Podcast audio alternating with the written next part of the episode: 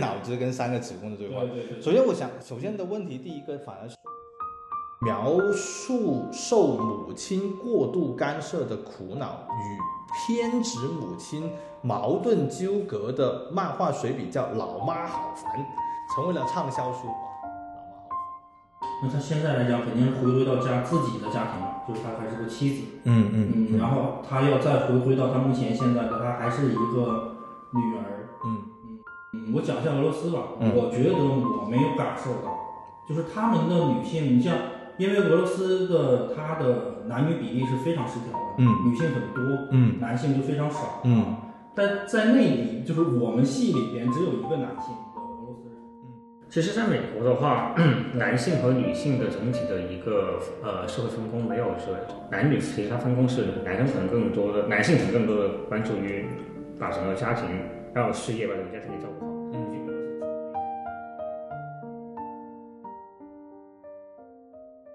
好。的，欢迎大家来收听声音图书馆第一期正式录制的这个 Echo 语音的一个。节目，那我们今天的话呢，选在应该是赶在那个三月八号妇女节之前，然后的话呢，我们选了一个不对，我们不是我们，是我是我定了一个非常的呃严肃，但同时来说的话很有挑战性的一个话题。那我们这一次的话题呢，叫做男权、女权还是平权？这个还是是一个选择的意向啊，但是我们。呃，当然没得选了，对不对？那但是呢，我们还是想要借着这个机会来表达一下我们对男权、女权跟平权的一些观点。那今天的话，还是一如既往的，是由 Uncle Josh 左鼠先生来给大家做这个呃节目的主持人。然后的话，这一次我的身份跟上一次有点不一样啊，上次可能大家没听过啊，我还是广州的本地人，八零后打工人，超过十年奢华酒店从业经历，最擅长是什么呢？最擅长就是。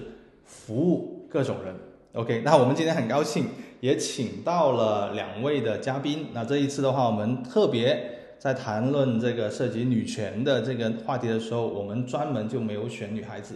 这次我们选了两位男嘉宾啊，一位呢是 Tony，信息技术行业和文化艺术行业跨界从业者。下次能不能给我个顿号？就很挑战。哎，大家好，大家好。然后下次我改进。啊，对对对对，下次再改进。如果还有下次的话，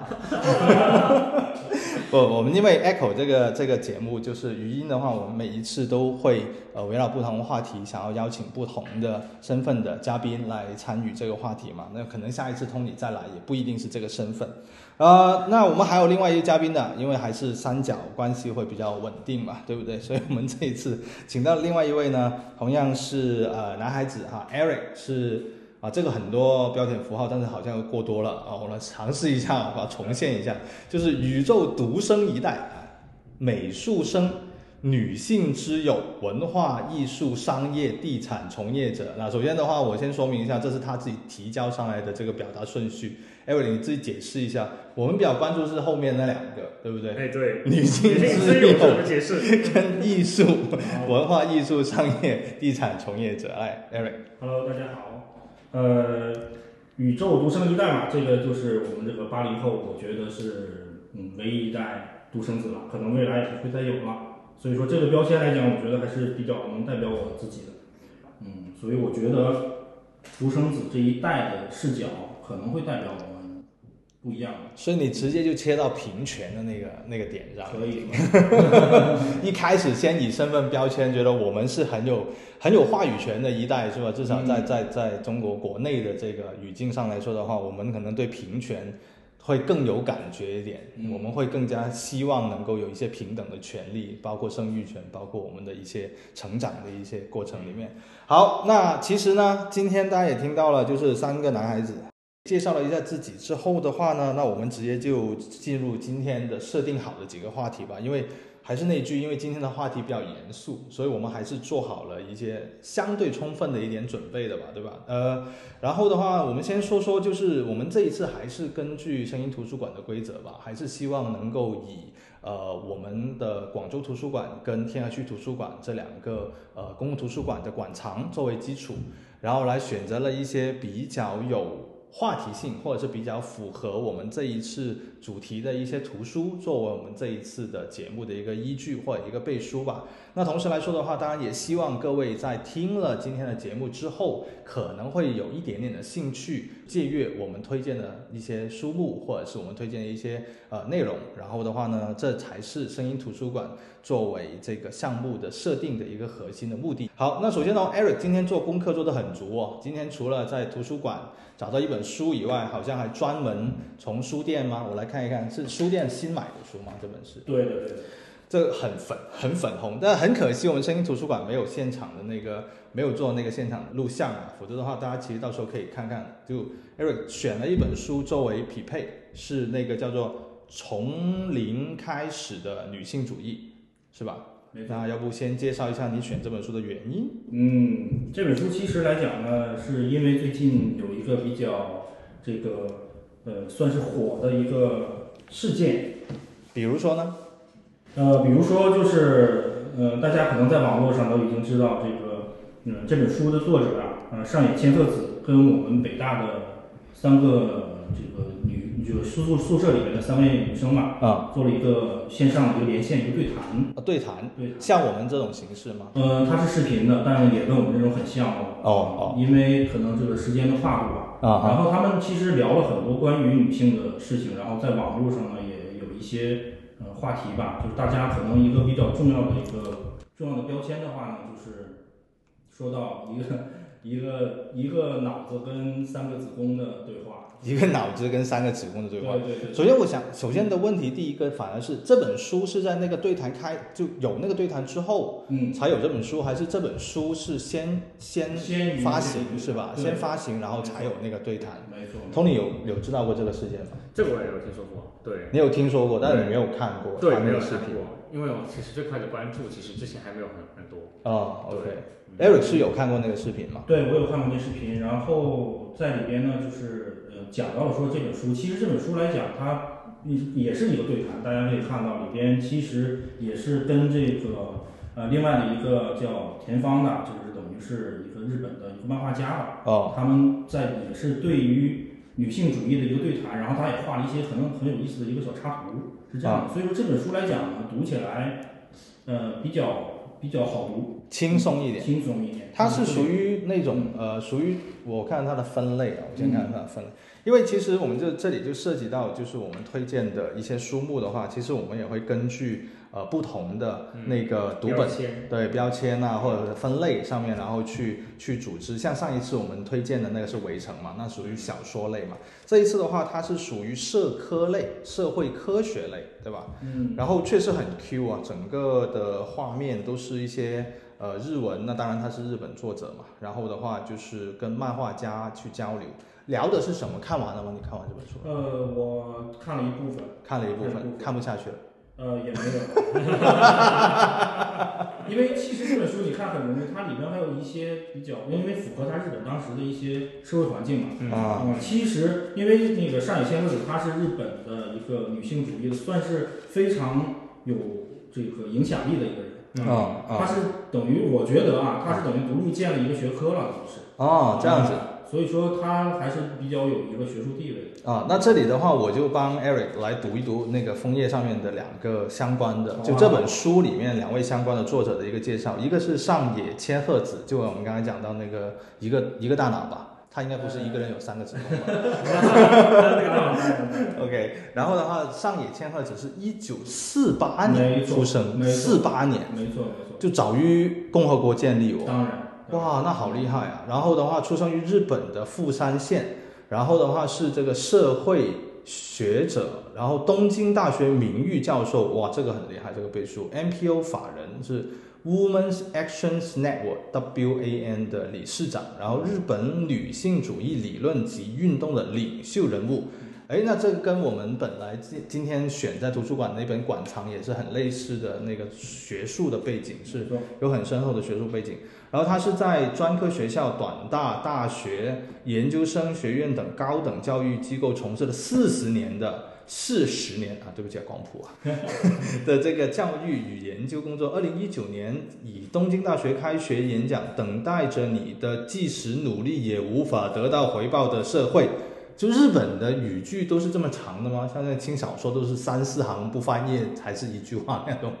呃，应该不是，这是译者的一个呃，译者的一个没办法的，希望一句话说完所有事情，于是变成这样子，引起强烈的社会反响啊。著有《父权制与资本主义》，还有一个人的老后，这是真的老年老的老嗯老后，还有一个艳女等书啊。艳女很火的，艳女是很火的一本书，是吧？嗯，就所以它其实就看它的标签来说的话，就它的背景来说，它是女女性主义理论者。就严严格来说的话，应该是他对女性主义这个方向是很有研究跟一定的社会驱动力这样子。没错没错。好的，那另外的话是漫画家，就是他等于是这本书的对谈的对象了，是不是？应该是这样子，叫田房勇子，嗯。看名字应该是女孩子。嗯。啊、应该是女，一九七八年是女士啊，嗯。对，Madam，呃，她是一九七八年出生于日本东京，漫画家、文字工作者，描述受母亲过度干涉的苦恼与偏执母亲矛盾纠葛的漫画随笔，叫《老妈好烦》，成为了畅销书啊，《老妈好烦》这本书我好像为什么没有看过？建议广图收藏一下。呃，我我我，对对对，建议建议对这本书的话，有很有可能，如果收藏的话，应该也会放到我们分馆这边，因为它是艺术分馆。这本漫画呢，应该会作为艺术分馆的馆藏过来。还有著有另外有，哎，他他的很矛盾哦，他自己的漫画很火，叫《老妈好烦》。然后后面另外几本的书叫做《妈妈也是人》，我不想再爆发，认真思考如何培养男孩子后性生活变成一周三次的。这可能是作者的心路历程的改变。对，我觉得他就是按应该是按成书的顺序，就是老妈好烦，他畅销了，然后接下来就是开始深度思考，然后越来越不行，卖不出了，然后于是跟上贺千上野千鹤子来合作这本书，纯粹猜测哈。但是我觉得就是这本书本身，它确实是由北京联合出版社出版的，是呃国内的叫吕灵芝嗯来来翻译的一本一本著作。那这本书真的很新哦，而且的话，从这个刚才我们讲到这个形式来说的话，其实这本书应该讲的是比较前沿的一些一些观点吧，尤其是结合日本的本地的一些女性市场跟一个女性的一些生活现状、社会层面的情况，对吧？那其实这次的就是跟北大的这个访谈呢，它等于也他有一个观点，就是东亚民族的这个女性的这个面临的问题其实是一样的。哦，就他认为，他应该这么来说，结果经历了北大的这个、呃这个三个子宫之后，发现是不一样的，大部分大家说他在向下兼容，向下兼容。向下兼容。其实聊的还是嗯，从聊的上来讲还是比较愉快的吧。哎，哦，就他们聊起来很愉快，看的人很很火光，是不是？没错没错。OK，我听说就是这个这个视频红，主要是网黑比网红多，嗯，可以这么理解，可以这么理解。所以才会有一个大脑跟三个子宫。我觉得，但是但是严格上来说哈，因为还是得要政治正确一下，嗯就是我们今天聊的这个，我们今天的话题设定，呃，虽然我们都是男孩子，呃，男男人男性，OK，、嗯男性来参与这个女性的关于有涉及女权或女性的一个话题，但我们其实更多是希望站在呃相对来说站在一个单一性别的一个出口。但是尽可能去宏观一点去聊整个社会的两性的这个社会角色跟有关的一些内容，我们就我们目标可能今天的 Echo 的内容会聊到这部分。那所以的话，但相对来说的话，其实刚刚讲到，就是我觉得这本书本身就肯定是偏女性呃女性主义嘛，它主题就是从零开始的女性主义，就就跟你介绍什么样是女性主义啊，然后怎么去执行啊之类，对不对？那所以的话，它肯定是女性主义的视角，但是可能像刚才所说的，有一些内容在新媒体发酵了之后，其实或多或少会偏离了原本的一些设定或原本的一些主要的方向，就可能比方说刚才讲到的，原本是聊得很开心的，就是即使是一位呃年长女性跟三位年轻女性的聊天，聊的可能是女性的一些权利啊，呃一些观点。大家本身是没有什么冒犯的，对吧？但是看的人就觉得很火光，那我觉得这个就觉得很值得我们今天来来来来深入的聊一下。因为为什么呢？就是呃，我们原本今天就是我们另外一本选的一个书目的话，其实是在呃广州图书馆是有馆藏的，它的名字呢就非常的专业，名字叫做《媒介、权利、性别：新中国女性媒介形象变迁与性别平等》的一本属于研究方向的一个专门的。一个一个论述型的一个著作，它是由上海交通大学出版社来去出版，是二零一八年的一个一个书目。那其实相比来说的话，刚好我们选的就是那个理论上面来说的话是一八年的书，然后的话呢，Eric 你今天选的这本书刚好是二一年才正式出版，其实的话刚好一个跨度就是一本理论的内容。那另外的话，它而且这本理论的就是这本媒介权利性别，它研究的是所谓的新中国女性。更严格来说的话，它其实研究的对象是六十年代，六十年代的对象就是研究的是一九四九年到二零零八年叫《中国妇女杂志》六十年这个跨度里面显示出来的，这作为一个媒介显示出来的，在新中国里面对女性的这个形象跟一些权权利。跟社会角色的一些变迁跟变化，从而去得出一些可能学术一点的关于女性主义也好，关于女性权利也好，甚至包括男权社会跟平权的一些观点出来。好，那关于书目这部分呢，就聊多了啊，因为呢，Tony 已经陷入了沉默，他已经开始翻那本书了，看得很仔细。OK，那但是的话，这个我们还是可以推荐哈，就是可以节目之后再可能配合着我们今天的这个内容来一起来去呃去阅读这本书，可能收获或者应该是感知可能会更加立体一点。我们不怕网黑。之前 Tony 有问过我这个问题，我们今天的选题会不会太过偏激了一点？于是他带了女朋友过来。求生存，OK。所以的话，首先今天的第一个问题哈，今天第一个问题还是准备的。我希望两位可以介绍一下自己相处过的女性。就我的意思就是，大家可以现在来回忆一下，或者就看愿不愿意说了哈。就是因为我们都是男男性嘛，对不对？但是我们在这个社会里面，我们经历了，就我们长大成人，肯定有很多女性在我们身边有出现过，有相处过，对不对？我想。各位选一位啊，这个难度最大在这里，选一位，然后大概描述一下你对这位女性的一些印象，或者是她为什么就是在拥有这么这么多的啊芸芸众生、芸芸众女之间，你选择了她来去跟我们开始今天的这个话题。先让 Tony 来吧，这个先来，对，万一不行就剪掉，交作业嘛。对，首先我其实我在我人生过程当中啊，从我家庭也好。或者到我当上了学，上大学，认识了更多的一些女性也好。其实，在我身边，我跟我相处的比较好的那些关系的那些女生，都有一个本质的特征。我觉得，她是女的，不，她是活着对于她对于她的本质，她就是她的，她是非常注重工作的。她是注重工作的，对，她是一个非常非常热爱工作的一个特性。工作意思就是说，在你的印象里面，你。特别关不对，你现在特别有印象的女性是属于在工作层面专注度很高。对，特别是包括我家庭，我我奶奶、我妈妈，然后包括到我呃几任的女朋友，其实我其实有一定的程度上，其实我发现我身边的人聚集的都是这样的一个女性。对，Aaron，你听到他刚才把那个几任两个字给 吃的很低，但是我们也听到了。对对对，所以说如果你要找一个例子的话，我就嗯，就以我奶奶为例吧。啊，她其实真的是一从一个大家庭里面一个大家最大的一个孩子，然后把整个家庭服务呃弟弟妹妹都培养了培养长女嘛算是长女大家族里面的长女对，然后非常辛苦的把什么把大家一起啊帮他们养育长大呀啊，然后我奶奶怎么去，然后到后来又把我爸爸两个还有叔叔两个人，还有还有我这一代啊孙子辈的这一代也照顾的很好长大，其实他是真的在一个呃。工，我觉得他是一个工作和生活平衡的非常好的一个女性，而且在照顾这么多人的情况下，他也没有用她的工作，在工作上也取得一定的成就。哦，就是就是他他事实上是有一个我们叫 working 就有工作，对，但同时来说他还照顾家庭。对对对对。哦。所以说，其实在我可能就是这这些家庭的一个印象给我的话，女性其实是应该是有工作，然后有一定自己的一个呃职业发展，同时呃。也能兼顾起家庭的这样一个印象，我觉得这有一个印象在我这个脑海里面，嗯，就这样才是一个完整的女性，啊，所以说我其实对于呃后面可能会说到一些家庭主妇啊这一块的一个完全把自己的呃生命或时间奉献在给孩子或家庭的话，其实在我印象里面是不对的，嗯，啊，这个这这个只是我我的主观观点啊，但是在我的印象里面，女性她应该是在这两方面她都有一个取得一个很好的平衡，她才是完整的。OK，好，好，非常好。，Tony 已经先立了一个 fact 了，就是他已经给出了不对这个描述啊，很危险啊，但是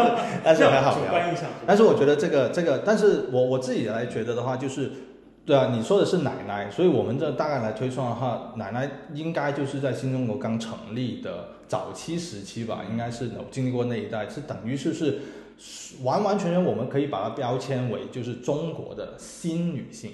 嗯，是属于这种的一个一个定性吧，对吧？然后的话，自然就是我觉得她给到你的一个印象，它应该是多多少少能够符合你现在去去设定或者去观察女性的一个基础的一个印象。对一个视角，其实是打下了一定。所以其实几任女朋友基本上都是跟这个很类似嘛，就是很类似。我觉得我评估哦，就是评评估了他们的整体的一些特性。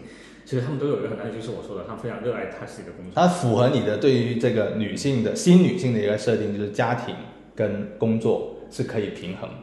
其实我真的不知道，因为我觉得这种是我潜意识的东西。潜意识，对啊，对啊，对啊，对啊，对啊。这是我潜意识，我找别的女朋友都会有这样的特性。对啊，对啊。当然，就因为它是符合你的你的设定嘛，就是这就是我们今天想要聊其中一个观点。我们作为男性，我们作为这个社会里面可能会涉及到跟女性相处、跟跟这个合作的情况，我们到底是以怎样的视角去观察，或者去不叫定义，但是至少去观察、去定性，跟我们。相处的另外一性的一个一个一个大概的观念跟观点，其实这就是我想要今天给大家去一起聊一聊的这个内容。所以我觉得 Tony 非常好，就是嗯，对，希望你将来的太太也就是现在这一位了，就是很符合你的三观的那一位。谢谢谢谢。OK，好，行，那 Eric 呢？呃，首先呢，我先我觉得我们三个坐在这儿聊这件事，我觉得是一件好事。嗯，就是我们作为。新时代男性嘛，开始关注这个话题，对对不对？然后其次呢，就是呃，回答这个第一个问题呢，就是我觉得我也在想，一个男人在一生中会经历多少个女性？嗯，那么我觉得很重要的就是自己的母亲。对对，这个是它是天然会给到你给到你的。当然也不排除一些，比如说就是可能没有跟母亲在一起的，但是大部分会跟母亲在一起。那么其实母亲的影响，我觉得是对男孩子影响比较大的。嗯，呃，我不知道广东有没有这个讲法，反正北方肯定是有，就是男孩子都很像母亲。男孩子都很像母亲，对，你的像的只是长相，然后还有这个脾气啊，也都会很像母亲。就生理的特征跟性格也像像像爸爸。哦，这样子有这么一个说法，就意向互补。对对对，是这样的。所以呢，呃，如果说聊的话，我也在。检索我所有这个 可以可以聊的，我帮你我帮你 mute 掉那一个。所以我就想，哎，其实来讲更重要的是母亲，但是可能在男孩子到了一定阶段之后成了家，那逐渐其实是跟母亲逐渐疏远啊，对对对对，这个其实也是一个一个遗憾吧，我觉得，因为大部分都是这样的啊。然后呢，再其次就是你的呃，不管是你的女朋友还是你的妻子，嗯，呃，会伴随着你另外一段。人生，嗯，也可能有长有短，但是相对来说比较长的可能是母亲。那所以说，我就聊，我觉得聊聊母亲。嗯，呃，我觉得我的母亲是一个比较，我觉得是最好的母亲。嗯，她，呃，未必说是最美丽的母亲，或者说最这个呃这个这个呃智慧的母亲，但她一定是我对我来讲最好的母亲。嗯嗯，她典型的，我觉得是，我觉得新中国成立之后的，因为她是六。六几年的人嘛，就是六零后嘛。哦，嗯，跟妈妈一样，对对对，六零。就是他们来讲，嗯，回回到刚才托尼说的，要兼顾家庭与与这个事业。嗯，其实中国大部分女性在新中国成立之后，都是扮演了这个角色。嗯嗯嗯，对，是的，是的。那这这一方面是因为国家发展的一个人就劳动力的需求吧。这第一个，我觉得这最比较底层。那另外一个，其实这也就跟我们的这个我们推荐的这本图书馆馆藏里面媒介呃呃性呃媒介性别跟这个权利性别里面的一个观点是很重要。就在新中国，首先是新中国在宪法里面是写下来是男女平等，嗯，这是新中国我们作为一个新的政体，跟尤其在中国上千年的封建文化桎梏之下，新中国提出的在。以法律的层面，以宪法的层面赋予女性最基本的法律权利，就是男女是平等的。而可能在我们目之所及的第一次的最平等的，那肯定就是劳动权。嗯劳动权应该是他最开始能够涉及的。我然后后面包括很多的政治权利，其实我们从宏观一点的角度来哲学上来说的话，就是经济基础决定上层建筑嘛。所以的话，你的只有女性的经济能力达到了一定的，可能甚至至少是被保护，能够跟男性相当的时候，才有可能去谈论更多的像什么呃呃投票权呐、对吧？参选啊，或者之类的政治权利啊之类的更上层的建筑，经济权利的保障肯定是最基本的场的一个保障。那同时来说的话，可能有女工的出现，有女性的工作者加入到社会里面的话，这肯定是一个最基本女权的女性权利的一个保障，这应该是一个我们可以肯定的历史的一个阶段。但同时来说的话，我又很好奇，两位讲的都是亲人，而且都是至亲。嗯啊，Tony 是奶奶，然后的话，Eric 是呃妈妈，对吧？我自己反倒我自己看我自己来说的话，当然呃对我来说这两个角色也都有影响，但可能我反而我对我目前来说对我影响特别深的，反而是我的女朋友，嗯就我的第一个女朋友。哦，第一任就你你就当把把它抠成初恋吧，但是呢，我的第一任女朋友应该是对我呃整个人生经历里面呃影响最大最深的一个女性，就是那就像刚刚 Eric 提到的，就是可能妈妈是我们人生里面第一个自然会接触到的女性，在一般的情况之下来说的话，我们也在人生的历历程里面，我们无论是从生理上的成长，还是心理上的成长，可能最开始都是由妈妈来去完成这个女性角色的一部分的，对吧？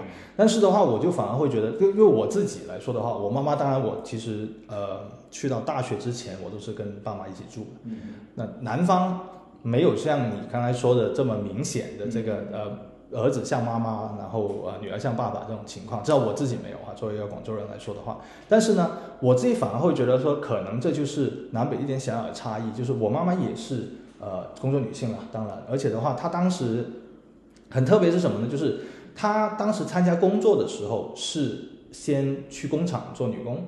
但是其实这个女工的经历并不长，在她整一个的工作的经历里面，可能只是占不到三分之一。之后，她就去到了一个当时的国营的一个电子计算机公司，八十年代就刚刚改革开放第一批国营电电子公司，就是比较前沿的公司。然后往后的话，更多她就是跟一些私营公司的老板在在工作。就我妈妈的工作经历，可能会跟两位的的家人刚才讲到的工作很。有一个最大的区别是，她的工作是很，就环境是不断变化的，但同时来说的话，他的工作也很特别，就是他可以不断的去选工作，或者是变换这个工作的环境。但相对来说的话，我自己回到刚才那个观点，为什么是第一个女朋友呢？可能更多是我自己观点是我的性格的塑造，跟我现在可能一些思维的方法来说的话，我妈妈对我影响反而是比较少一点。因为我妈妈在以前在家里面的话，更多其实她是去支持我去发表一些观点，或者是去让我自由去发发挥的，可能没有很多的一个很很 strictly 就是就是很严格的一些规规限之类的一个情况，但反而可能是我的第一任女朋友让我开始去认真去审视，就是我原来不是一个个体在这个社会关系里面。我成了，我应该是不仅自己以外，还会有其他，包括性别，包括呃其他的一些朋友啊，不同的关系从属，然后开始去思考这个问题。好，但是呢，我的这个东西呢，我就不讲太多了，大家也知道哈，因为两位才是嘉宾。OK，那其实的话，刚才讲到的是自己相处过的比较特别有印象的一位女性，那接下来的问题呢，就就难一点了。Tony，你要你要先思考一下哈。就两位目前最稳定的女性关系是什么关系？你怎么看待性别角色跟社会分工？我先讲一讲这个所谓的最稳定的女性关系指的是什么？就是可能在你我们刚才又回忆了一次我们这么多的女性的一些陪伴啊，或者是一些身边的人，但是她们有不同的身份跟角色。像刚才 Eric 说的是妈妈，那妈妈这是呃原本应该是整个自然的一个生理上的赋予她的角色，她对你是妈妈。但是其实可能在社会分工上面来说的话，当她当你独立成人，能够自给自立之后，她应该就不再对你负有这个抚养这个义务了，她可能会对你有教育或其他的一些。那所以的话，如果说还是妈妈的话，那其实你认为这个女性在你目前来说的整个生生命的历程里面，她是怎样的一个角色？他除了赋予你生命以外，OK，这是妈妈，我们就不讲了。嗯。那还有没有其他的一些角色之类的？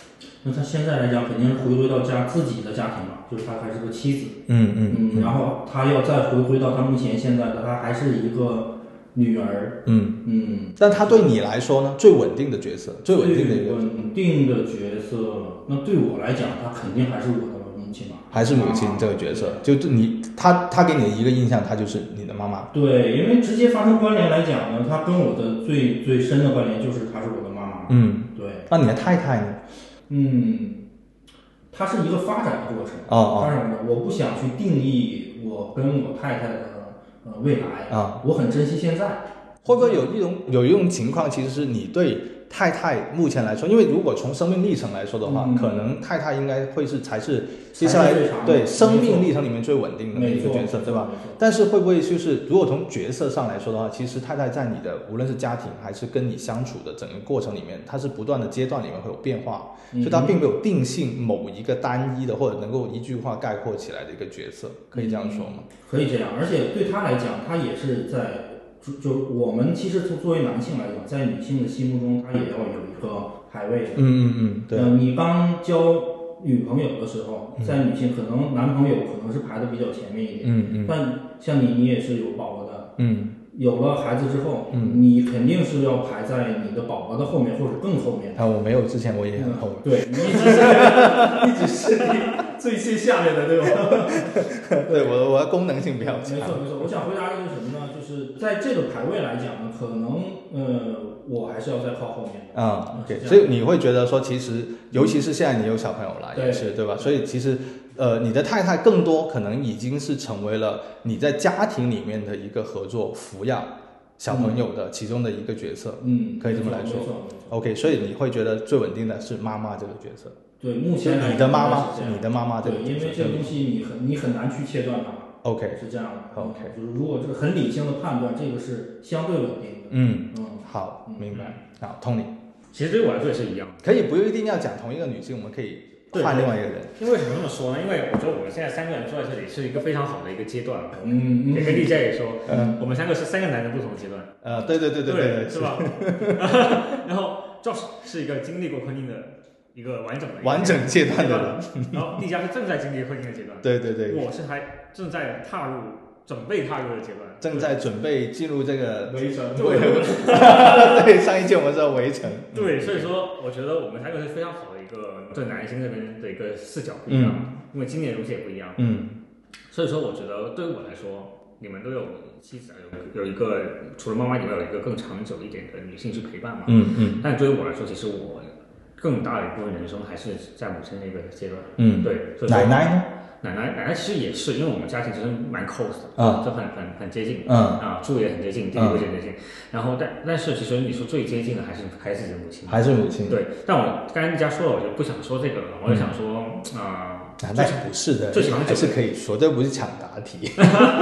那你有你有你有我。想一个最长久的一段呃非家庭女性的关系吧，我嗯。想再再分一个系类。对对对。就，是我曾经最长一段感情，其实是我的第一任女朋友，其实也是。嗯。从本科的时候，嗯。从我本科读呃大一开始，嗯，就前几个星期开始，然后到整个学期结束，嗯大一的前几个星期是没到开始大一就已经有，还是大一开始的时候的头几个星期？，头几个星期哦，。头几个星期对，。就就上课能认识，然后到后面，然后整体的一个我去国外读书以后，这段感情其实有四年多的感情。啊，OK，对，其实在他，我觉得他是他的角色，除了女朋友以外，他是我一个呃嗯，对女性相处，包括我呃一些嗯处事待物的一些观念的一个呃形成的一个阶段。OK，他给了我很多的一个一些好也好，好不好也好的，不不好或者好或不好，呃，都有这段一些经历？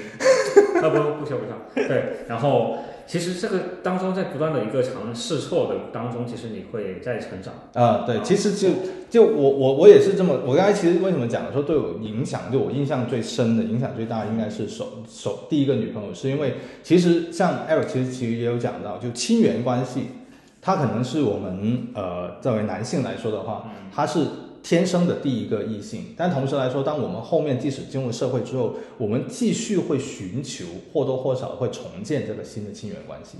所以的话，于是的话，那当然自然了。第一个女朋友对吧？大大部分情况来说，除非本身基因里面是这个很强的这个海王属性啊，我们叠了一堆 buff，然后 否则的话，正常来说，其实都是希望交女朋友的目的，当然就是希望结婚，或者至少来说是组建新的这个两性关系嘛，形成一个亲密关系嘛，对不对？所以的话，其实一般来说的话，首任的女朋友都会对我们去审视对跟这个异性的一个深入的交交往，包括去分工是很重要的一个一个角色。得很重要，就是那个时间段，本科是我们大部分人形成价值观的阶段。哎，也是，确实是，所以说很多东西其实是到了后来研究生，其实我们已经形成一套自己的价值观，但是本科其实我们刚从高中上来，是完全还是一张白纸。对，是就是从原本的单一的、简单的一个社会关系环境，就只有家庭、所谓的老师、同学，基本上都不算有社交的情况之下，去到大学是突然嘣哗的一下，把整一个社会关系变得非常的错综复杂，对吧？而且还关键是，Eric 应该不会有特别明显吧？你当时在哪里读书啊？你大学在我大学在在俄罗斯，大学在俄罗斯，大一就在俄罗斯，哦，没有没有，我是研究生去的。吓到我了。我们从大一开始，呃，大一您指的也是这个呃，就是在大学交没交女朋友啊？啊不不不不，就我想谈一谈地域的一个关系，因为哦，Tony 的大学是北京北京对，但你是广州啊，广州。广州人，对不对？那你的高中也是在广州？对我从高中之呃在北大学大学以前都在广州。对，OK，Eric 呢？呃，我我是在北方的，但是呢，这我觉得南北的话，这个差异并不大啊啊，这个是完全，我个人觉得是荷尔蒙在作祟。对对对，这个东西不是，这么快就去到那个女性之友的？就是这个其实没有什么，就是太去给他加一些标签的，其实就到了那个年龄嗯啊，这个陈丹青老师也也讲过，嗯嗯，他讲过，到了这个繁殖的年龄，万物复苏春天来了，对就自然这样动物交配的季节。对，是这样，所以说这个东西是自然而然的。啊啊啊！嗯，哦，我其实刚才其实想问的那个问题，是因为我当时我一直都在广州哈，我本人是我从呃，即使到了到了高中呃大学毕业之后，我其实我工作都在广州，我本来基本上整个人生经历没有太多去外地生活的一个经验，但是呢，我自己觉得的话，可能跟同你还不太一样，就你说大学是一个突然爆发社交的一个、嗯一个场景，那个时间时点嘛。Eric 会觉得是因为时间到了，对吧？荷尔蒙作祟，对不对？OK，但是可能在我的观念里面，但两者都会有，两者都会有，但更核心其实是因为，就可能一个情况是大学的人他本身的地域性也被打破了，嗯，就是他他开始不像你高中之前，你基本上都是社区的人，你再怎么样都是本市里面的，所以的话，大家的社会背景整体的一个历程是非常接近的。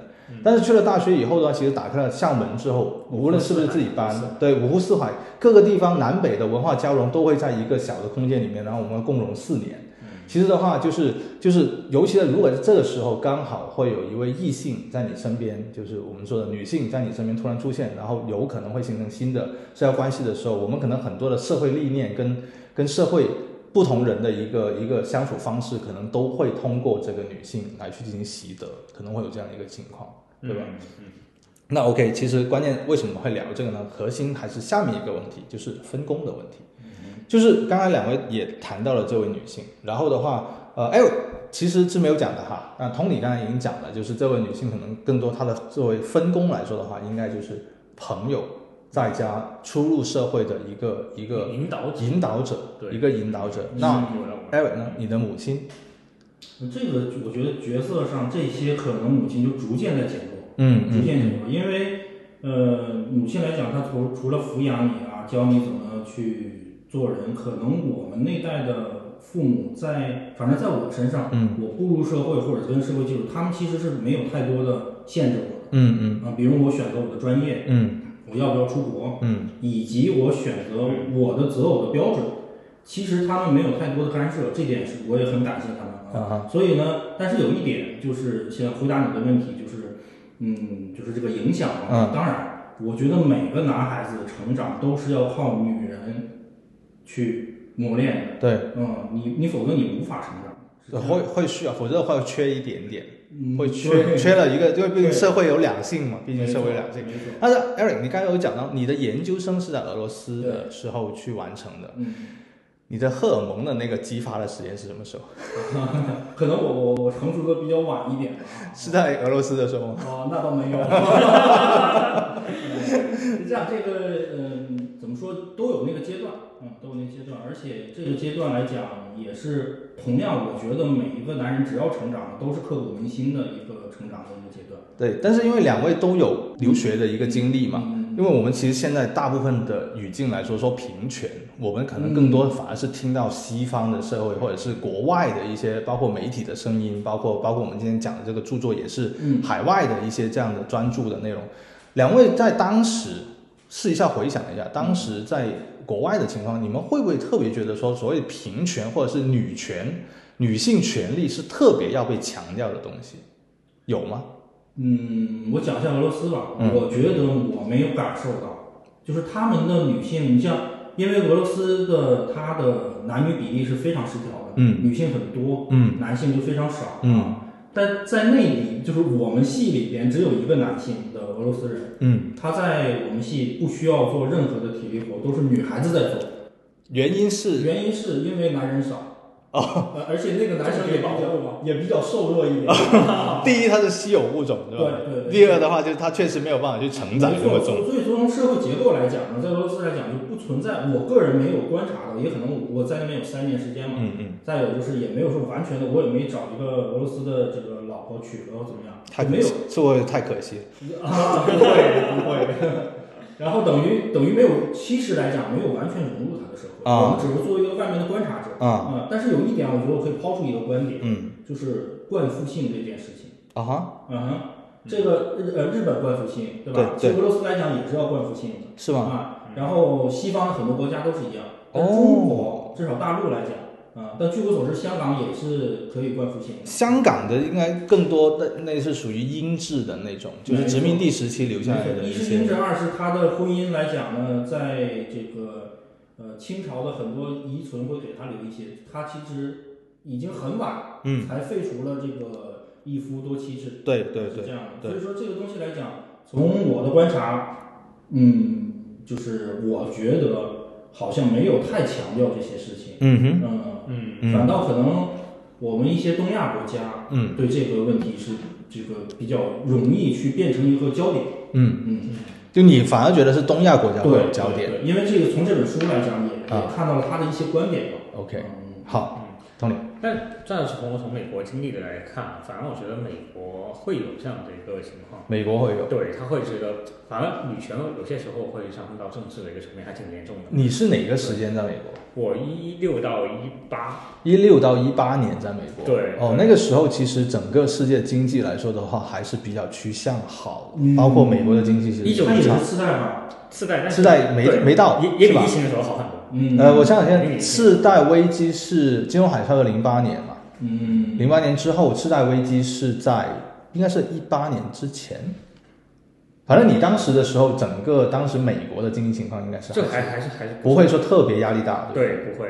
但是那个时候有个问题就在于，拜呃，特朗普上台以后，还是以一个美国白人为主的一个宣传嘛。不对？对，所以说整体的一个嗯就业氛围还是比较偏向于白人那方面。所以反而其实是当时是哦，我记得川普政政政治纲领嘛，他是白左嘛，对白左方向，然后男至男性权利至上的情况。所以我觉得，其实，在西方的角度来说啊，平权，我觉得更多是他们用来可能转移一些视角的一些方式。嗯，你像，你就用白人，你不用，你就鼓励不用其他人，那你不是也是一种不平权利的不平等？对啊，对啊，对啊。所以女女权其实更多来说的话，反而是一个很次要的一个说法。如果我们从全球的角度来，因为女权嘛，女性权利高与低，其实就像刚才 Eric 有讲到一个很事实的东西，就是你俄罗斯没有男人，你不找女人，那你找谁来完成这工作？他这个我觉得还是要要一个环境，因为嗯。你就像那个 未婚妈妈这件事情，啊啊俄罗斯很多未婚妈妈，啊！嗯，他们觉得找一个呃这个有可能有点这个不太合适讲，就是他们会呃自己作为这个单身妈妈来讲单，亲妈妈，单亲妈妈来讲，她她不是一个嗯非常很嗯不容易启齿的事情，嗯。是一个常态，或者说叫不是那么特特别让人觉得不可以理解的事情。这个话题跟我们上次的围城那个话题就很接近。其实就婚姻本身，它并不是一个去强制的一个关系。你如果从生理的角度来说，生出来就可以了，有人愿意养就可以，对吧？那其实来说的话，就一定是要两个人一起抚养，也不一定，对吧？可能对，就我想聊的其实就是抚养这个事情。嗯啊就是你如果中国的话，你可能大部分都说说你要你要怎么样，嗯或者是这个孩子是你的，你要负责。但从法律的角度也应该是这样。啊，对，但是在俄罗斯来讲，它有很多这种单亲妈妈来讲，她是，呃，说的可能不太合适，就是她可能都不知道具体是生父是谁？对，也有可能是知道，但是她觉得她的生就这个孩子的爸爸是很不合适的，反而是不合适可以做我孩子的父亲。啊。所以说，他们其实来讲，从我我我的观察来讲，他们还是很很很有很有自我的。嗯嗯，他要选择爸爸是谁，嗯是这样的，而不是生理上的爸爸。嗯，对。嗯就所以这就讲到了社会分工的社会角色的嗯这样的的一个情况。因为其实的话，我们刚好就可以引述一下我们这一次这本呃专著里面的话，就有提到他在前期就是前面的的内容里面有做到这个性别跟社会性别这两个词的一个界定，我觉得是也很可以作为我们今天聊的这个观点里面一个佐证。就是我们刚才不是要说到嘛，男性跟女性嘛，嗯，对吧？但其实男性跟女性的话，这更多是 sex，就是这个是属于中文来说都叫性，但是它是 sex，就生理性别，你有分男跟女，当然，这是生理结构决定的，对吧？那所以的话，像这种是生理结构，是指这个是解剖学上面的男女生物属性，是生物学的一个概念。但其实呢，当我们讲到这个男权女权的时候，里面讲的男性主义跟女性主义，这个更多应该是社会性别，就 gender。Gender 这个词，而不是只是生理上的一个。那所以的话，gender 应该是说的是，就这本专著里面引述的这个定义概念是，是在社会文化中形成的男女之间在形象塑造、角色期待和行为规范等方面的各种差异。然后的话呢，它有很大的一大堆了，七个点来去来去哦，不对，是足足九个点来分别去阐述这到底怎么样去定义啊。这些内容我就不去读了，但反正来说的话，我们会提出这样一个点，大家有兴趣的话可以去翻这本书来看一看，了解一下就社会性别的定义，学术上怎么去定义。那我们其实刚才讲到 Eric 提到的这个，其实更多就可能是跟我们所谓的，尤其像国内啊，我们就是以国内所谓东方的这个社会性别。有一定的出入，对吧？比方说抚养家庭，可能我们定性就是双亲，双亲就是爸爸妈妈，爸爸妈妈那就应该是爸爸是男性，啊，妈妈是女性，啊，这可能与整套逻辑语境唰的一下就就溜下来。但可能当我们放眼整个社会来看的话，首先我们先不说多性别的那个那个比较难讨论的那个人群啊，我们只说就是抚养是不是一定要双亲？以俄罗斯为例就不一定。反而单亲更好，对吧？单亲还没有那么多，养多一口人，现在经济压力这么大，养多一口人都是个压力。哎，别了，呃，就妈妈跟或者是爸爸跟小朋友，但是可能更自然的连接，是因为生物上的一个生育体，小朋友就妈妈啪的一下自然分娩就出来了。呃，男性只要完成他的输出，剩下十个月就可以离开了嘛，对不对？但是女性完成之后，她自然而然，像我们刚才讲的，自然而然会得到这样的一个。呃，性别上的女性，同时也是可能一定程度上的社会性别上的一个女性的定位。但如果当她后面成长的时候，这位女性能够承担同样的劳动的一个职能，她能够完成家庭里面作为所谓父亲或爸爸这个角色，去对这个小朋友进行养育或培育的话，其实这个单一的生物体上的女性，她已经完成了社会意义上的男性的一部分的权利。跟这个义务，甚至是这样子，对吧？所以可能在这样的一个语境上来说，平权已经很容易实现了，剩下一个那就平权了，对吧？你一个个体你就没有所谓的权利不平等了嘛，对不对？是吧？或或者换一个角度，会不会是，比方说，当你的生理性性征是，比方说男性，但是你可以让他去承担社会上的女性的社会女性的角色，但会不会也是用平权的方式？这种会反而我觉得通你可以聊一聊，就美国不是经常现在有这种嘛，对不对？比方说男男性去去去做女性的角色啊，比方然后女性其实甚至应该说，美国应该是最早出现这种女性角色去承担男性工作的社会区域，我应该是，嗯，对吧？在建国的时候不是会有女兵，对不对？也会有一些专业人士，像女律师啊、女医生啊这些的东西，是吧？是。其实，在美国的话，男性和女性的整体的一个呃社会分工没有说，我觉得在中国嘛嗯很明显。其实在中国，我们一直在说，呃，男耕女织啊，或者说男女其实它分工是男生可能更多的，男性可能更多的关注于把整个家庭还有事业把整个家庭给照顾好，嗯女性更多是主内，嗯去把家里内部的一些呃生活啊，呃孩子啊照顾好。嗯这种分工其实是我我觉得是几千年来大家一个呃延续下来的一个常规的一个想法。嗯但西方你看美国，它只有两百多年的历史，嗯。它其实它的一个它说的一次是大熔炉，它嗯。它的所有文化是所有国家融合在那边的，所以他们会有产生很多的一些文化的冲突融合，让他们会觉得这些东西没有那么大的边界感，就嗯。男女之间其实不同文化下它可能有很多的差异，嗯。有些是女系社女系社社会，有些是父系社会，嗯。有些是可能都是 combine 嗯。一一起的，嗯，所以说我觉得美国它为什么能产生这样的一个你说的男性做女性的工作或女性做女性的呃女性做男性的义务，它其实就是这这种大的一个氛围下产生了一些产物。我觉得这个其实在东亚国家从几千年下来的一套传承，我们是很难短期去达到这样的的一个地步。嗯而且你说反过来，我们在想，那到到底像热水刚才说的，女性把这所有东西完成了，就不需要男性了吗？嗯，其实这个我觉得也不太，在我的观念里面也不太合适。不太现实。对，因为我觉得一个家庭，呃，如果是两个一男一女，呃，一起去配合做的话，其实可能对这个家庭来说会有更大的一个帮助。因为男性其实更多时候他是一个偏理理性的思维，女性是偏感性的思维。其实男性和女性之间，其实从生理上或但是从还是而且从思思想上，其实都有很多的互补的。对对，对，所以说，呃，我觉得不能单一说单一家庭好，还是双方都有的父母是都在一起抚养孩子这个、这个环境好。我觉得是在对于这个人，嗯你是否找到一个合适的人跟你在一起去抚养这个家庭。对如果不合适，就分工得要完成，对能够去形成这个分工才是对，关键如。果一一加起来是负一的时候，我宁愿是一个人。对对对但如果一一我大于二的时候，为什么我两选两个人在一起呢？对，所以我觉得这个也是一种选择，就是不要说去有明显感受哪个更好，我觉得是都有一个都有它的一个合理性。对，所以所以其实我我反而会觉得，就是其实从你刚才讲到的一个核心点是，单一是肯定是不行的。就当这个社会只有单一性的时候，它是不行的。即使社会性别只有单一性，那肯定不行。所以其实所谓的平权的前提，得要我们是要承认有男性权利跟有女性权利，先得要去区分开来，有男性跟有女性，然后我们才去讲的是男女的合作，去推动整个社会去分工，然后去完成所有的社会的一些责任跟一个义务，跟一个一个推动发展，这样子才是最理想的社会状态嘛，对不对？好，那接下来就一个很核心的或者是很敏感的一个话题了，我们都是男人。会不会觉得我们现在说的所有观点，是因为我们本身是男权，或我们本身是这个男人的这个生理属性，让我们富有了这个话题的优势？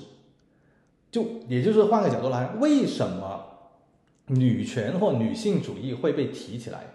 是因为女性生理上的女性结构认为自己的权利并没有被男性社会重视，所以他们才要提出来说，我要强调我的女性的存在，我才让你们去觉得这个社会需要女性，让才会有平权的可能性。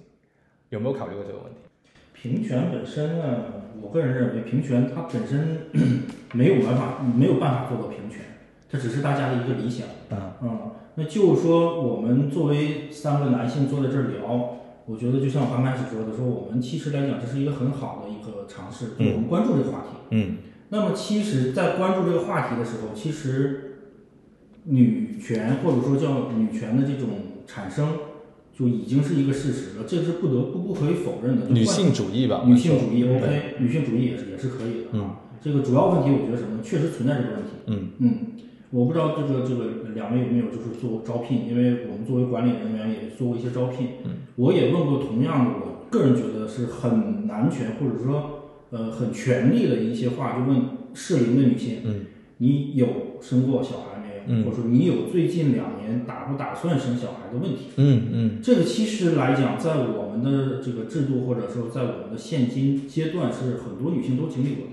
对。还有某一些岗位会很明显的写写出只招男性，对，比如说一些出差比较多的，嗯，这个回到本身来讲它并无问题，但是如果说把它堂而皇之的提出来，在美国肯定是政治不正确，嗯，我们直接就说了，在美国肯定政治不正确。其实我觉得美国其实以刚才那个托尼也在聊，我我我我本来想插嘴，后来我想，哎呀，这个这个还是要完整一些。其实我个人并不觉得美国很平权啊，对，就现在他也在开倒车，对，比如说到这个堕胎法啊，嗯，对吧？对这个其实还在开到对对对，其实不管任何呃社会的形态以及它的制度什么的，其实在女性本身来讲都是弱势群体。那这个我们要要要要很直视的。对，不管你的老婆、你的女朋友还是你的母亲，嗯你回忆起来，其实我举个例子，呃，前段时间我的那个外婆去世了，嗯啊，九十多岁，嗯然后我也很想念她，嗯然后我在想，哎，我外婆喜欢什么？嗯我突然间想不起来他喜欢什么，嗯哼，他的所有的片段都是孩子、嗯，对。老公，对，像我这样。没有了自我，外孙，没错没错，没有了自我，没有自我。嗯。然后我再逆推回来，我的母亲。嗯。有一点不多，对。然后我再推到我的老婆，嗯，哎，有一些。所以社会是在进步。在进步的，在进步。而这些进步是不是因为男性的关注呢？不完全是，不完全是，但是一定有一定的原因。对，是的，至少的话就是这个环境，就我们刚刚说的，我们国家立国的时候，我们已经赋予女性这个基础的保障了，我们有这个政治的制度作为保障，女性才有这个可以去追求自我的或独立人格跟独立的这个存在的这样一个基础嘛，来说，对吧？就是就是这样啊。然后她的扮演的角色来讲，也是可以自己去选择。就换句话说，还是要有一个独立的自我的意识，以及他有选择的权利，嗯，这个是很重要的。对。嗯但是 Eric，你刚才就提到一个，我本来是抹掉这个问题，但是你刚才这样提到，我就还是很想去展开聊一点点的吧。嗯那两位也可以看看怎么去，大家有没有回忆一下？就是你们有你们有女同事吧，嗯嗯对吧？不是纯男性的吧？你们有女上司吧，嗯对不对？甚至有大的女领导吧，嗯嗯嗯对不对嗯？OK，其实，在这些来说的话，可能从社会意义上来说，都会觉得这些女性已经就当当这些岗位出现女性的时候，可能一定程度上已经会所谓的实现女性权利，因为男可以当领导，可以工作，可以负责大的项目，做大领导，管下面的人，对吧？以前可能都是男性，但有一个问题就是，我的意思所说的问题就这 question 哈，这不是有什么什么什么 defect 的东西。那有一个问题是，男性的领导或者男性的同事，我们就讲职场，在分工上来说，跟女性，你们有没有感觉差异？在职场上吗对，在职场上有没有感受到差异？是没有很明显，我觉得。你不会有明显差异。嗯因为我觉得在公司里面，每个人的负责的东西都是很固定的，就是你换男性做换女性做，其实都是一样的。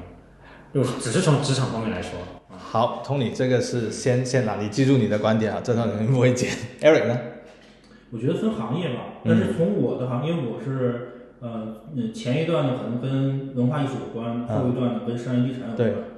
呃，我的感受呢，可能文化艺术里面会有一些不太一样的，嗯因为可能有一些适合女性去做，嗯嗯，在分工上。然后呢，等到这个就是地产来讲呢，嗯大部分是男性，嗯对吧？嗯这个这个这个男人当牲口使吧，对不对？女人当男人用是这样的，所以说这个角度来讲，我觉得分行业，嗯嗯，有区别。对我的观点是吧？嗯，，OK，这这这个可能也跟 Tony 所处的更多是科技类行业有关系吧，因为我也是，我之前做酒店嘛，我在酒店是特别明显的。嗯特别明显，就意思不是说酒店里面就女孩子特别多或女性特别多，而是在酒店这个就偏于服务业，它是可能是更多脱离呃那个实体的一些生产啊那些要素，它纯粹服务。服务来说的话，原本来说应该确实是没有性别的倾向的，男的做女的做都应该是一样。但是事实上来说的话，在我自己观察到的行业里面，女性跟男性确实是有很明显的一个比例上的差异。但差异是什么呢？又很奇怪，就是我自己觉得很奇怪。大部分的前线就基层是女性居多，但是大部分的管理人员却是男性居多。接下来的问题就是管理人员怎么来的？通常都是从底层一层一层往上升迁上来的。很少会直接空降。你即使空降，你有学术背景之类的，就就慢慢成长的。因为这个行业很单一，很难跨行，就外行很难进入到酒店这个行业里面。那出去可能会简单一点。那为什么会提这个呢？其实就是刚刚我们讲到分工嘛，就社会性别分工。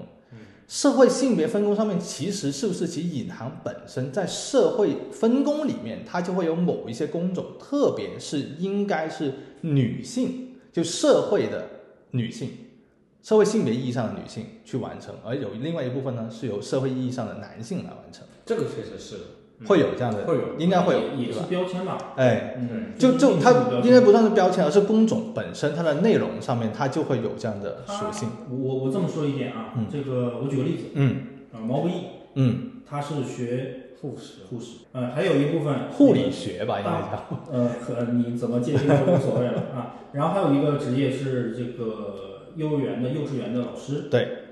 啊，呃，幼稚园老师这个我曾经想过一个问题，为什么女女女女孩子多一点啊？啊或者说女老师多一点？嗯其实有它的道理。一呢是嗯从这个性的层面，嗯这个可能我我的剖析未必对，但我的观点是这样，就是嗯它不会有一个就是过大的威胁。嗯呃，还另外呢，就是它更有亲和力，嗯就对于幼稚园的这个就是呃三到六岁的这个年龄段来讲，它更容易、呃小孩子更容易接受。啊，对，那么其实，在某一些国家的幼幼稚园里边、幼儿园里边，还是有一些男性的。我们也有，对，我们也有。但是呢，相对来说，就像我们社会会有一个固有的印象，就是幼幼稚园老师一定是女性女女性合适。嗯，但是这个东西来讲，是你固定了一个前提，就是男性是暴躁的，男性是情绪不稳定的，粗的，粗的，没有那么细心心的。哎，哎小孩子们只喜欢女 女老师。对，其实我觉得这个未尝也不是一个对男性的弱势的一个行业，对吧哎，？对我们是再回到毛不易也是一样。对。但是这里面有一个很重要的问题就是什么？就是很多检查什么的，那可能你你要知道，所有的妇科的医生，大部分是男性妇科医生是很厉害的。啊，对，啊，不管是他的这个学习动力是哪里来的，但是呢确实是学得很厉害。你可以看数据，这个东西数据是对，这是数据上确实有，对对但是呢，这个到了另外一个层面来讲，但是很多患者啊，反而是对希望是女性，对，那其实这里边就是拧巴着的。嗯，所以说我觉得很多社会的标签在逐渐的被呃这个这个消解掉。嗯，大家其实你看，女司机，对，这个其实也是个标签。然后还有最最重要一点，我们在停车场里面都有什么叫女性专用车位。哎，对，没错，这个话题其实都可以抛出来，但我觉得这些都是不合适的。为什么呢？为什么只有女性是？有专属车位呢对啊，就默认你的所有车位都是男性就是你你开的不好的，一定是是女性吗？啊，没有说不。好，它只是专门给了区域，但是这个就是等于在贴他标签。哎，没错，没错，我我认识的所有的女司机，就是身边的所有女司机，技术很好。都是非常好的。对某些男司机还很肉了。我觉得他应该叫新手车位更合适。啊，新手的也不一定，反正被标签都是会觉得被标签的那个应该都会，觉得但是我们今。天聊的是男权女权嘛。啊我们讲的是平权，其实平权 对，说到这里，其实有一个点是嗯蛮，我想蛮想聊的。嗯，这种平权，它不仅仅我们现在提到的女权，其实男男性的一个男性主义，其实也是有在某一方面也是需要去去平权。对，是的，它也可以被强调为什，么它也应该被强调。你想想，现在呃生育假，女性是一百多天，两百天啊，然后女男性其实就是十五天。对，这种会导致一个什么东西？男这这是一个不平权利不平等。不平等，其实最终受害的还是女性。对呀、他缺了一个嘛。你想想，女性你一百多天里面，男性只能帮你十五天，对你那你后面一百多天不得女性你自己去对承担这个抚养你自己的恢复，对你自己去恢复。那而且这样的话，男性少了，在就业求职上又会有一些企业会有一些的偏见，对，这其实无形中你这种不平等，其实会造成女性更大的伤害。是的，你其实一个本身是保护女性的一个角度去去定这个政策，反但是反而这个东西伤害了女性。对对。所以所所谓的，所以我们今天的话题是三个词会平行并列在一起，就是也是因为这样子，就当你提某一个权利的时候，事实上，当你关注它，可能很大程度上是证明，要不就他是弱势，要不你自己站在弱势，所以你才会关注某个突出的东西嘛，对不对？但是其实刚刚 Eric 讲到的那个点啊，就跟我们的这个这个专注里面也提到的，就是他为什么会观察这个六十年呃的媒体媒介这个角色对于女性的塑造的一个变迁呢？其实这很关键，我觉得就是观观点在这里。我们不是刚最开始已经讲过嘛？我们天生首先会接触的女性，就我们作为男性来说，我们首先会接触女性其实是妈妈。妈妈的这个角色，理论上来说，如果没有所谓的媒体什么之类的，我们要等到下一个女性出现，那可能让女朋友或太太出现，才会习得我们对女性角色，尤其是社会女性角色的一个认知。但但是事实上我们并不是，我们很早就已经对女老师，我们对女护士，呃，我们对女律师啊之类的这些女或男，比方说男男老师啊，呃，什么男司机。这样的，我们都会习惯在一个职业前面，或者至少在之前啊。但是现在大家主主要关注一下，现在我们当下变得少了很多。我们一般，尤其国内的女性，我们只会提职业，不会加性别。当然了，过当然在实际上的程度来说，承载这些工作的都会有男女，对吧？但是事实上来说，在媒体的角度来说，其实已经在刻意的，大家可能没关注，但事实上它已经在调整，它不会再想要去强调男性或女性。但同时来说的话，其实刚才讲到毛不易这个角，这个这个这个例子也是很好的一个例子是什么？就是他有些工作被过往的一些原因吧，他发展的历程，使得可能固有的社会上对他有这个性别上的一个一个一个固化，导致现在当出现非原本设定的，比方护士，大家肯定第一觉得就是女的，OK，男护士很稀少，OK，同样的呃呃幼儿园的一些护幼老师，女的。哎，男老师很稀少。同样的，如果出现一个哈，如果出现一个什么呃地盘工人啊，不是说地盘工人怎么样，但是地盘工人体力劳动者，男性为主。哎，出现女地盘工，我估计这个问题就。可能会突然变得上纲上线，可能甚至可能会有会所谓的社会很关注啊什么之类的，甚至会引出，尤其像美国不是嘛，对吧？我们还是之前一直拿拿灯塔国来做反例吧，就对啊。美国每次出现什么男性本来很很很那个主要的，比方说律师啊，对吧？专业范畴的律师啊，什么飞机师啊，军队里面的一个女兵啊之类的。当你出现女的时候，美国会突然好像就所有的标签的 female 什么什么什么 female 什么什么，他会强调这东西。越是强调，其实是越在说明，就刚才 Eric 所说，你越强调那个 gender，其实事实上你就其实是你一定程度上潜意识里面是觉得这个 gender 是不不符合的，所以你才要强调它，否则你就 driver 就 driver 嘛，对不？为什么叫 female driver？嗯，对吧？parking 就 parking 啊，为什么 female driver parking special 还要 special？哦，对，你就过于 special 了，对不对？你太过强调这东西了，所以其实好像是可能在我们现在来说的话，平权。更核心应该是在关注这个我们讨论的某一些课题来说的话，它到底哪个性别属性或哪个社会性别更更有利于它的驱动，可能就是最好的一个平权。当然，同你刚才讲到那个是很复杂的，就是那个生育价什么之类的也很综合来考虑啊，这是很很复杂的东西。那我相信。我相信，其实包括我自己也经历过。当你到时候你也经历的时候，你会陷入在两两难的。我不说 Eric 了，我只说我自己。你会陷入一个两难的境地，就是你很想陪，但你发现你在那里一无是处。好，倒不如回去上班，好好处理工作。你这个你这个理由不成立，是吧？不是不是不是，但但是我们后面再再详细就，如果大家觉得这个话题可以聊下去了。只是我的意思就是说，生育价值的，它它现在设定上先以生理呃恢复期为优先，而不是心理。因为你刚才其实那个讲的更多是心理跟社会分工上面来说，对吧？对对，虽然需要陪伴，这是心理需求。但是现在的更多法律，它因为法律它只保障，它只能处理是最底层的一个需求，对不对？是这样的一个情况。OK，好，那今天时间呢确实非常有限，我们抛下最后的一个话题。我们最后一个话题，这个话题的话呢，大家是可以最后是给自己标个签，就是假如现在需要两位来推荐一本。图书或者是一部影视作品，或者是一次文艺演出，来表达你想要表达的平权意愿。我们刚才讲到平权嘛，来表达平权意愿，你会考虑哪些因素来推荐？我不要你们推荐具体的，来讲一讲，就是你可能会往哪些方面去考虑，然后选这样的媒体的媒介的内容。对。嗯，我我我推荐一个吧。嗯，那刚才 Eric 推荐一本书，我也想推荐一个日系的一个电视剧。电视剧。是我我女朋友给我介绍。你们很迷日本东西啊？我感觉好像是不是日本的比较在这方面，它这东亚文化来说，他们主要比较前面。好。嗯。我觉得比较多这种探索。好嗯，来。那个电视剧叫做《逃避虽可耻但有用》，哦。大家觉得这个电视剧，OK，嘎 k 非常的 对，都是大家的女神嘛。我还好，对，这这是新垣结衣和 啊。呃那个新演员。新演员的主演的一个电影一个电视剧。它讲的就是其实就是一个女生，她先在一个男性单身男性的一个家里面做一个保姆，对，然后后面他们发现，哎，那不如签订一个契约结婚，就是说大家住在一块，然后每个人分工，他上班，他照顾家里，这样一个关系以后，但慢慢融入以后，他们发现，哎，好像产生了感情，啊。然后到后面其实有翻转，男性失业了，女性反而找到新的工作了，啊。哎，这样一个反转，啊。其实里面就其实就是一个探索，就是男性和女性是不是一定要男主外女主内的一个问题啊，啊。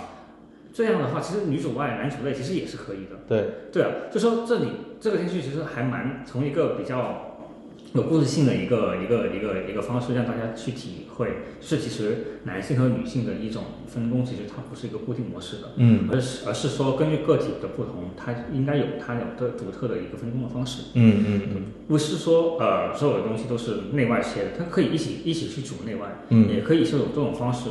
对，所以说这个的话，我觉得可以抛出来给大家去去看，然后去思考。所以你来，你来觉得这一部作品是可以去代表你对平权的一个意愿的，就是可以去在即即使在可能相对社会分工上来说的话，有一定的一个呃性别的一个取向之后，其实可以尝试调换对来去探索，其实这种可行性，对对吧？尤其是可能像以小家庭一个小单元来去去去做切入的话，可以去这样去尝试。是的，而且我觉得男性也应该更多去理解女性女性的一些需求，嗯女性其实也要理解男性的一些，其实他在外面的，或者说他他所处的那个社会地位的一些可能客观加给他的东西。就中文里面叫设身处地吧，对英文的那个 step in 就是站在那个立场上面去思考。嗯，好，非常好。好，那我们有机会就可以组织一次观影，好长啊！但是那个剧好像十几集、嗯还二十集。十几集吧十几集日本很少拍二十集以上。对哦对十十十集。那我这我看过那个，还还不错。Aaron 呢？呃，其实我我觉得这个书呢是当然这个呃已经都介绍了，然后我觉得呃大家应该更多关注的呢，呃我做了一个小小的一个功课啊，这之前在咱们录之前也跟他们在聊，就是教育的问题。嗯嗯呃，目前现在我们本科升学率嗯啊比例来讲，其实来讲也接近于一比一了。嗯但是男的呢可能更多一点，差值在百分之九，去年的数据是这样。然后日本呢，其实来讲也有这个数据，它的差值基本在百分之六，百分之六。百分之六是也是男性多啊。OK 当然了，这个有一个问题是，本来你去拉另外的数据，就是出生率来讲，就出生的这个比例来讲，嗯也是男男性多一点因为男性在整个社会层面来讲是消耗群体。嗯，对，如果如如果说一个物种的话，你看这个监狱里面关的，是吧？喝死的啊，这个这个这各种的消耗，其实男性是一个消耗的一个一个物种，啊是这样的。所以说它正常就会多，但是有另外一个断崖式的一个变化，就是在结了婚，嗯有了生育之后，嗯你再看他的就业以及他的行业里边的男女比例，嗯就会有一个一个一个断崖式的一个、嗯一个一个一个区别一个变化。，OK，嗯，主要我觉得想抛出一个就是，女性在嗯这个这个职业以及她的家庭中，她更多的被迫或者是即使不被迫，她也会选择到家庭里。回归家庭。对，因为是这个这个孩子或者家庭里面对她的，不管是她对她的教化，或者是这个各种标签贴给他们的，更多的是有可能他自己都未必。我觉得这本书里面有一个就是这个很重要的一个观点，嗯，就他解释的不是男女的问题，是嗯女跟女的问题。女跟女女的的问题。跟女的问题，他的解释的女跟女的问题，主要就在于说女性的不同阶段。啊以及它的一个标杆在于说婚后的生育的问题。哦女人分两种，一种叫生孩子的，一种叫没有生孩子。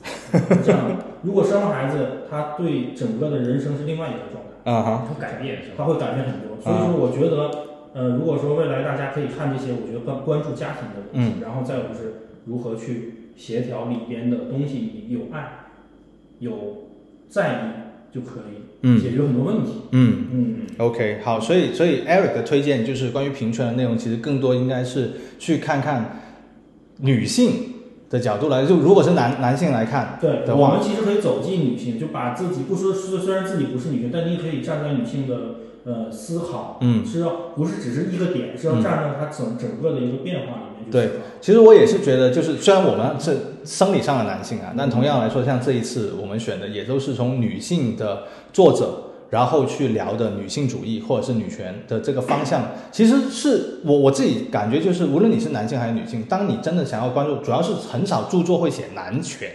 很少会专门去提男权，而反而可能更多的专注会提女权的时候，其实大家可以先看的就是这种专业著作，因为很多时候媒体上面的一些观点，它都是有或多或少的偏重的。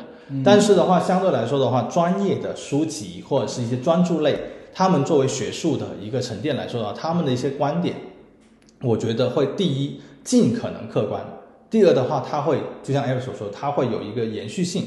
会宏观一点，就是宏观一点，不会呃被限定于某一个很短期的一些表象啊什么之类的，会谈的更多。那可能有了这样的一个阅读经历之后，我们再去讨论所谓的我们在思考，包括平权的一些行为或平权的一些参与的时候，我们可能会有更有底气一点点，是这样的一个感受。